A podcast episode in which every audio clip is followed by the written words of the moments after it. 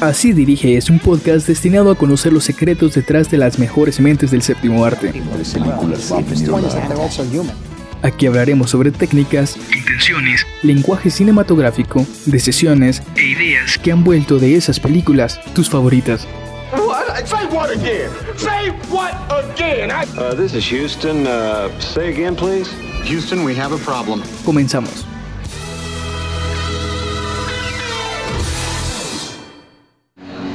Talking to me? Well, then who the hell else are you talking? Talking to me? Well, I'm the only one here.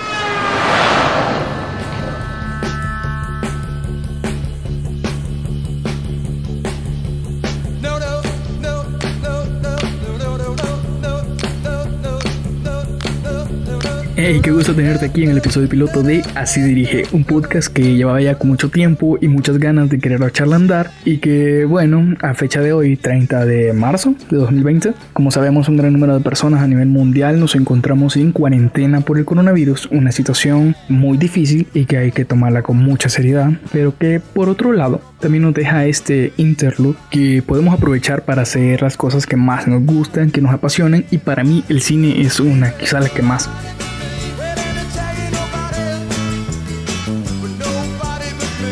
Sobre mí, bueno, soy Walter Ulloa Rodríguez y me puedes conocer en cuatro palabras. Me gusta el cine. Creo que el cine nos une y qué mejor que aprovechar este canal para compartirme análisis sobre el sinfín de recursos que las y los directores de cine utilizan para jugar con nuestros sentimientos y también hacernos parte de uno solo, que es creo lo hermoso de este séptimo arte.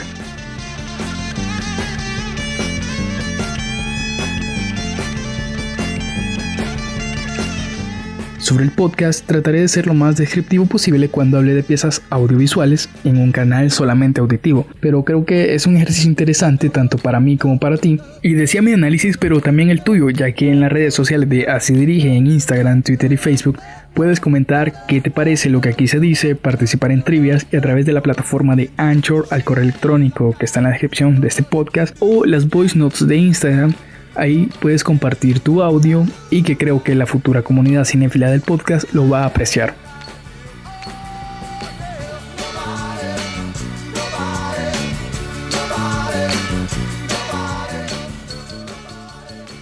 Bueno, sin más preámbulo y con la mítica canción Nobody But Me de The Human Beings, parte del film The Departed o Infiltrados en español del director Martin Scorsese, comenzamos con el primer episodio dedicado al genio de Queens, Creo que todos en algún momento de nuestra vida hemos tenido algún acercamiento al cine de Martin Scorsese. Pero si la pregunta quién es Martin Scorsese aún no te queda muy clara, pues mucho mejor porque en esta sección trataré de resumirte 78 años de vida en un minuto.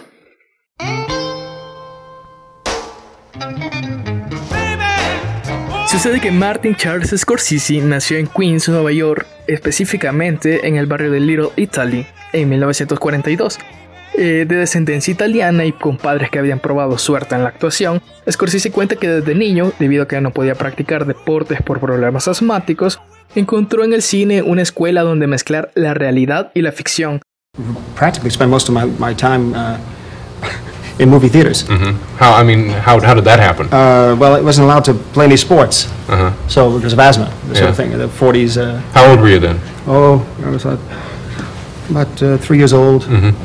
Oh, completely. Um, that's all I can remember is movies. al punto de no encontrar diferencias entre el cine y la vida real. Siendo, bueno, para mí, desde mi punto de vista, esta dicotomía no la que va a influir directamente en la trayectoria de Scorsese, pero que ya lo hablaremos más adelante. En Little Italy en ese entonces era uno de los barrios más peligrosos de Queens, al punto de que solo se respetaban a dos tipos de personas, a los gangsters o a los sacerdotes. Y como Scorsese no tenía para ser un gangster, probó suerte en el seminario, aunque lo abandonó poco tiempo después para ingresar a la Escuela de Cine de Nueva York, siendo parte de la primera generación de cineastas en Estados Unidos con estudios de cine. En la escuela dirigió sus primeros cortometrajes, filmó sus primeros cortometrajes, pero no fue hasta 1967 cuando, con 25 años de edad, filmó su primer largometraje llamado ¿Quién llama a mi puerta? Well, look. Look at me. You go out with a guy and you don't even know what he's like. Let him take you out on some goddamn road and uh, you don't mind it.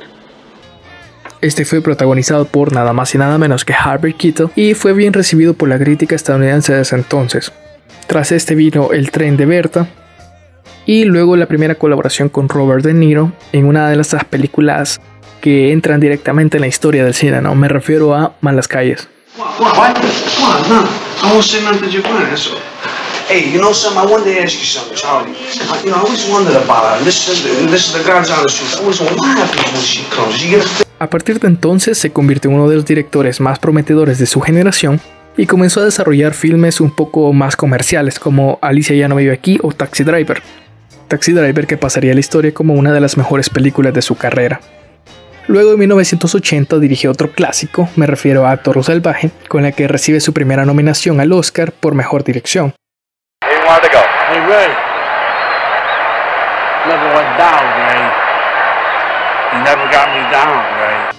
Con estas 6 y 20 películas después, más un Oscar, es lo que acumula Martin Scorsese al día de hoy. Así que con este mini resumen, porque creo que haría falta semanas enteras para hablar de la filmografía de este director, comenzamos con el análisis de la técnica que emplea Scorsese en sus películas.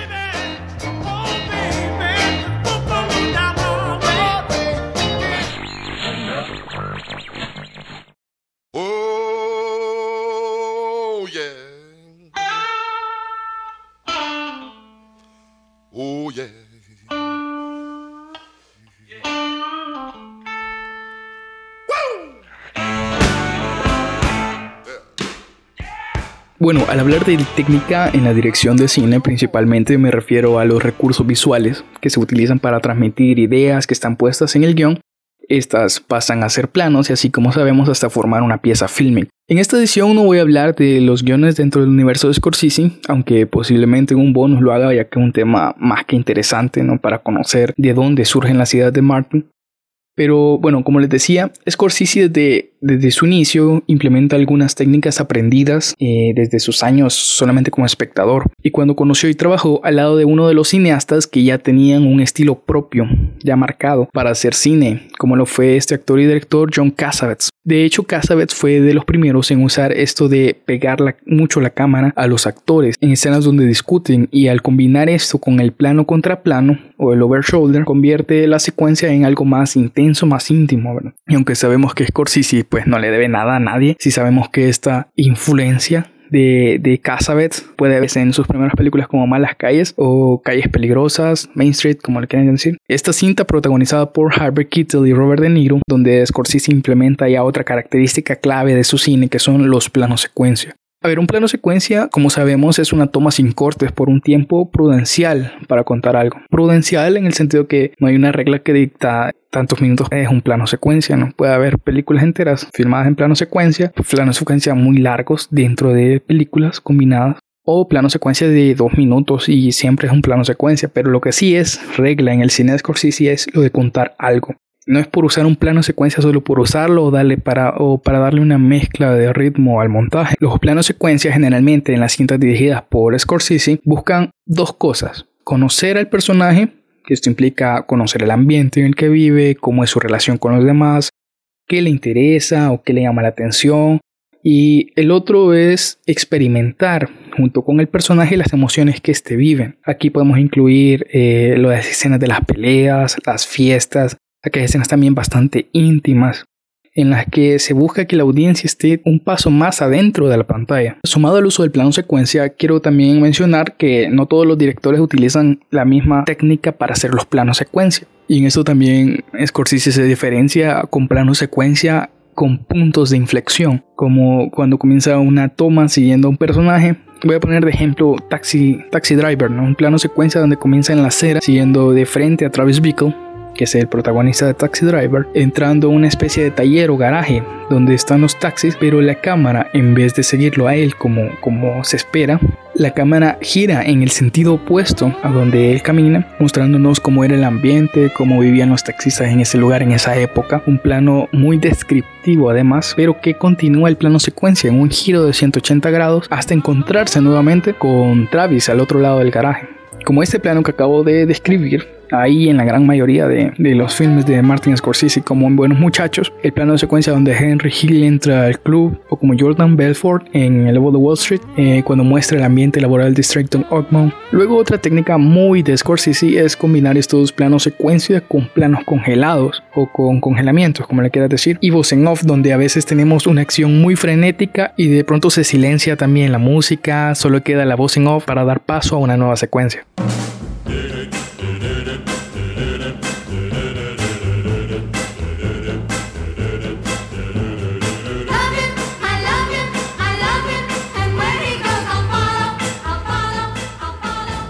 Este recurso igual lo utilizo en muchas de sus películas para conectar a la audiencia en un plano donde solo estás tú y el protagonista. Otra técnica que lo he visto hacer a muy pocos directores está Alfred Hitchcock, por ejemplo, Wes Anderson y Martin Scorsese, es eso de crear eh, un plano dentro de otro plano. Es decir, cuando se hace un iris o lo que en fotografía se conoce como un viñeta para encuadrar a un objeto o una persona dentro de un plano donde ya estaba, pero no con la atención que, que requería por eso es que en películas como Historias de Nueva York o La Edad de la Inocencia, donde incluso en La Edad de la Inocencia hay una escena donde el sonido también se aísla al mismo modo que se va creando el iris o esa viñeta para apartar a los personajes del ambiente por unos segundos. En ese momento solo están ellos dos, solo se escucha su conversación, por lo tanto es un recurso muy, muy íntimo para la audiencia en lo que podemos conocer qué es lo que quieren o qué es lo que desean los personajes más allá todavía de la actuación y el guion que se está desarrollando. La última técnica, y aunque me queda mucho más en papel, es al momento del montaje cuando combina Steadicam con un movimiento de cámara que simula una cámara en mano. Por ejemplo, cuando un personaje camina solo en una calle, generalmente él usa Steadicam que simula o aparenta como que la cámara fuese flotando. Y cuando el mismo personaje entra o camina a través de una multitud de personas, la cámara adopta también ese movimiento de caminar entre las personas. Podrá parecer un poco movida, por así decirlo, en algunos fragmentos, pero eso no es capricho del director, ¿no? Recordemos que la mitad de las cintas de Scorsese se ambientan en Nueva York, una ciudad con un ritmo de vida muy acelerado y donde el caminar las aceras o los cruces de calle no es un camino libre, sino que puede que choques con alguien. Entonces, todos esos detalles los transmite igualmente Scorsese al momento de filmar. Sobre el montaje decía además esa intensidad que caracteriza a, a sus filmes, la más representativa tal vez en Infiltrados, por la cual ganó el Oscar a Mejor Director, eh, un montaje tan intenso que promedia 2.7 segundos por plano. No puedes cerrar los ojos un momento que seguro ya te perdiste de algo muy interesante. Y para cerrar esta sección también quiero mencionar el barrido que usa Scorsese para mostrar ambientes, personajes, pero yo sé que muchos quedamos maravillados con eso de los barridos con Damien Chazelle en La La Land o Whiplash, pero esto ya lo aplicaba perfectamente Martin Scorsese desde Toro Salvaje o Casino en 1995.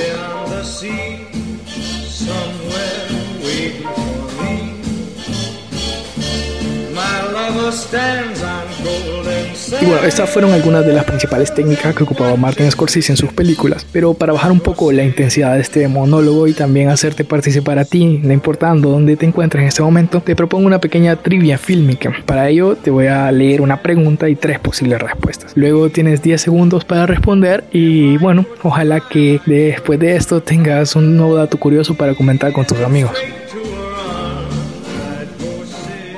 La pregunta es... Música de ¿Quién quiere ser millonario, por favor?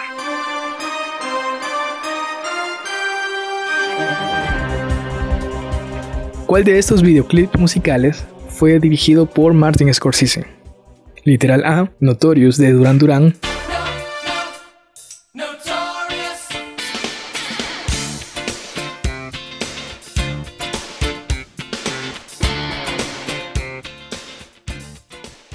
Literal B, Bad de Michael Jackson.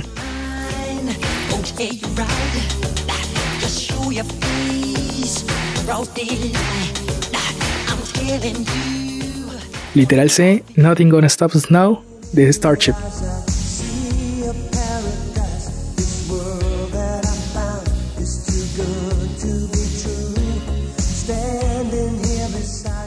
Tiene 10 segundos ahorita para responder.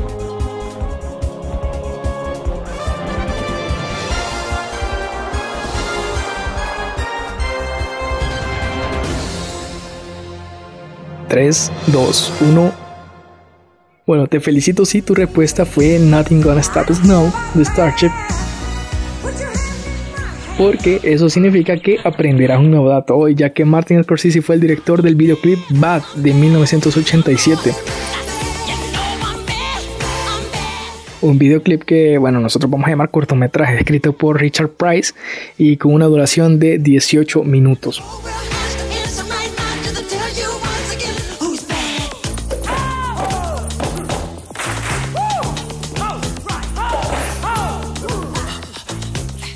Bueno, en este segundo segmento del podcast quiero dedicar a hablar muy brevemente del fondo, ya que ya hablamos de la forma de hacer cine de Martin Scorsese y de la técnica. Y en esta parte quiero hablar específicamente de la construcción de los personajes de Martin Scorsese, estos arquetipos que se mantienen en muchas de sus películas y que principalmente son, o principalmente lo voy a clasificar en dos para que se nos haga más fácil, aunque los arquetipos, como sabemos, pueden adoptar a distintos personajes y distintos personajes pueden adoptar distintos arquetipos. Y esos son dos, los besánicos y arribistas. A los besánicos me refiero a los protagonistas aislados, a los incomprendidos, solitarios en algunas cintas y que luego son estos los que canalizan su furia a través de la violencia una frecuente en el cine de Scorsese. Estos buscan la redención mediante la expiación o, el padecimiento de consecuencias carnales por sus pecados.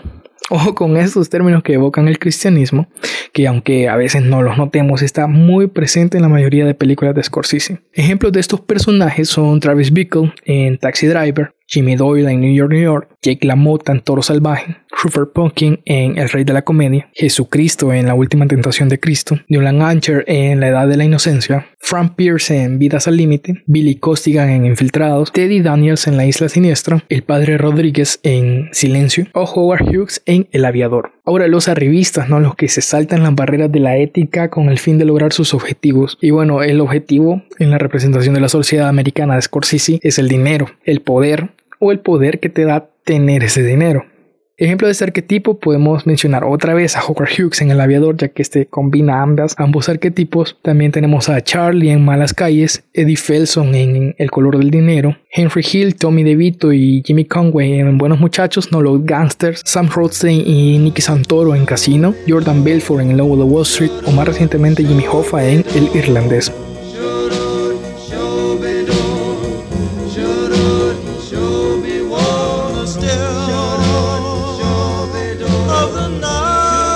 Estos personajes que deberíamos odiar por cómo se salen con la suya, a punta de pistola, con sus prácticas ilegales, pero que al final Scorsese no los juzga, no los, no los encaja en un papel de villanos para que los odiemos, sino que los deja triunfar los deja seguir su curso hasta que la vida misma se encarga de poner a cada uno en su lugar. Esta es otra clave que quiero enfatizar. ¿No les parece, bueno, a los que ya han visto alguna de sus películas, que Scorsese no nos muestra el fin por el que las personas o los protagonistas quieren ganar dinero o tener poder, o si sí lo hace, pues de una forma muy breve, porque al final de cuentas a nosotros como espectadores no nos importa cuáles son los métodos por los que se salen con la suya, sino las consecuencias que esto les trae.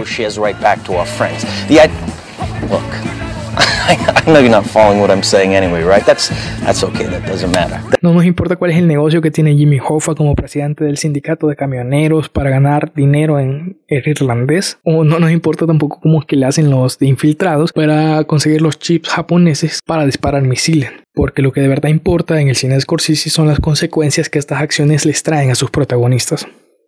Otro punto clave, eh, lo que ya mencionaba anteriormente, es la simbología cristiana a lo largo de la filmografía, ya que, bueno, Martin Scorsese, sabemos, es católico, creció en una familia con una tradición católica muy arraigada. Y esto de la simbología cristiana no me refiero solamente a la controversial La última tentación de Cristo con William Dafoe, que esta cinta centraba la historia en las dudas o conflictos internos que pudiera tener Jesucristo siendo humano hijo de Dios, sino también de los planos que simbolizan una crucifixión de los personajes atravesando los momentos más amargos de las películas. Y esto lo podemos apreciar en un gran número de películas de, de Scorsese, como estos personajes extienden sus manos, miran al cielo, y esto combinado con primerísimos primeros planos o contrapicados que le aportan a las escenas un aspecto mucho más religioso. Otro punto, los espejos o lugares donde se refleja la imagen de los personajes. Bueno, en esto, estos aparecen igual muy a menudo en las cintas de Scorsese y se aplican al primer arquetipo de personajes que ya mencionaba, aquellos que lidian con problemas internos, los solitarios, que en algunas ocasiones ese reflejo también sirve para culpabilizarse a sí mismos con el fin de buscar la redención, esa reflexión, cuando los personajes también sienten culpa y ven en su reflejo al culpable de esos problemas. Para ir finalizando, no puedo no mencionar el uso del silencio por parte de Scorsese. Lo vemos en casi todas las películas. Es ese momento de tensión que pocos directores ocupan el silencio como recurso para imprimir más emoción y más intriga a la secuencia. Por ejemplo, recientemente en El Irlandés, en medio de ese conflicto entre Hoffa y su ex vicepresidente, que comienzan a explotarse cosas entre sí, llega un punto de tensión donde todos creemos que Joe Hoffa, la, esposa de Jimmy Hoffa, eh, está a punto de morir al arrancar el coche y entra un silencio sepulcral hasta que finalmente eh, Joe Hoffa decide mover las llaves del coche y no pasa nada, ¿no? Pero ese, ese, ese, ese también, esa esa característica de Scorsese. También otro ejemplo magistral está en Buenos Muchachos cuando Tommy DeVito cuestiona a Henry Hill por haberlo llamado gracioso. Escuchen esta, este fragmento. Maybe it's me, I'm a little fucked up, maybe. But I'm funny how? I mean, funny like I'm a clown, I amuse you. I make you laugh. I'm here to fucking amuse you.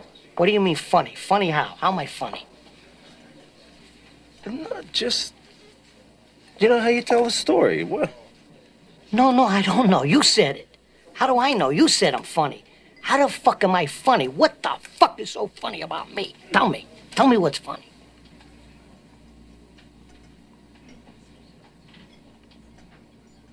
Get the fuck out of here, Tommy. you motherfucker! I almost had him. I almost had him. Al final la música de Scorsese. Vaya piezas musicales de verdad que acompañen con demasiada precisión las acciones, al punto de convertirse en un elemento narrativo, como ya lo dijo Martin Scorsese en una de sus entrevistas. The music for me is always a character in, in the movies I make, um, and I enjoy the music. The music does reflect the uh, interior uh, conflicts of the character. Y si hablamos de soundtracks, nuestro amigo Ian Pimienta ha recopilado una playlist disponible en Spotify llamada Martin Scorsese Film Soundtrack y que ha sonado como cama musical de este podcast para que puedan ir a buscar y deleitarse de la selección musical que Scorsese implementa en sus películas. Para ir finalizando el episodio de hoy tenemos los comentarios que nos hacen llegar por las diferentes vías de comunicación del podcast. El primero, eh, arroba KevinGC-bajo en Instagram, que nos comenta su película favorita de Martin Scorsese. Favorito de este director es La Isla Siniestra. Eh, puede que sea sorpresa para muchos, pero fue la primera película que vi de este asombroso director. Fue una película que me traumó, me marcó mi infancia. Eh, verla me generaba terror, angustia, miedo, el suspenso que, que da esta película es, es, es, increíble. Fue una de las razones por la cual me cautivó a mí y me impulsó a empezar a investigar más sobre este asombroso y talentoso director. Posteriormente pues vi el resto de películas, pero sí La Isla Siniestra fue mi favorita porque fue la primera que vi. Marcó mi infancia, marcó mi gusto por el cine y puede que no sea muy importante para Scorsese, pero para mí sí es la más importante de él. Y también arroba Tati Saldívar en Instagram también, que nos comenta qué es lo que más le gusta de la filmografía de nuestro director de hoy que destacó de las películas de Scorsese es la construcción de sus personajes, pues emocionalmente y mentalmente son muy duros, incluso con una moral bastante dudosa, y no lo hace con el objetivo de discriminarlos, sino que más bien los utiliza para mostrar y al mismo tiempo denunciar lo enferma que puede estar la sociedad americana estadounidense, aunque a mi parecer se puede asociar como una crítica a la sociedad occidental en general. Además de eso, también destaco cómo utiliza los planos secuencia porque los pone en el momento preciso y visualmente ayudan mucho a contar la historia. ¿Qué se viene para Martin Scorsese? Bueno, al día de hoy está confirmado el guion y el reparto de su próxima película llamada Killers of the Flower Moon, donde veremos por primera vez en un largometraje a sus dos actores favoritos de toda su filmografía, nada más y nada menos que Robert De Niro y Leonardo DiCaprio. Aunque no es la primera vez que estos colaboran bajo las órdenes de Scorsese, puesto que en el año 2015 ya protagonizaron el cortometraje The Audition junto a Brad Pitt. El rodaje de Killers of the Flower Moon estaba previsto iniciar en el mes de marzo, pero la crisis por el coronavirus hará que veamos esta película quién sabe por cuánto tiempo más.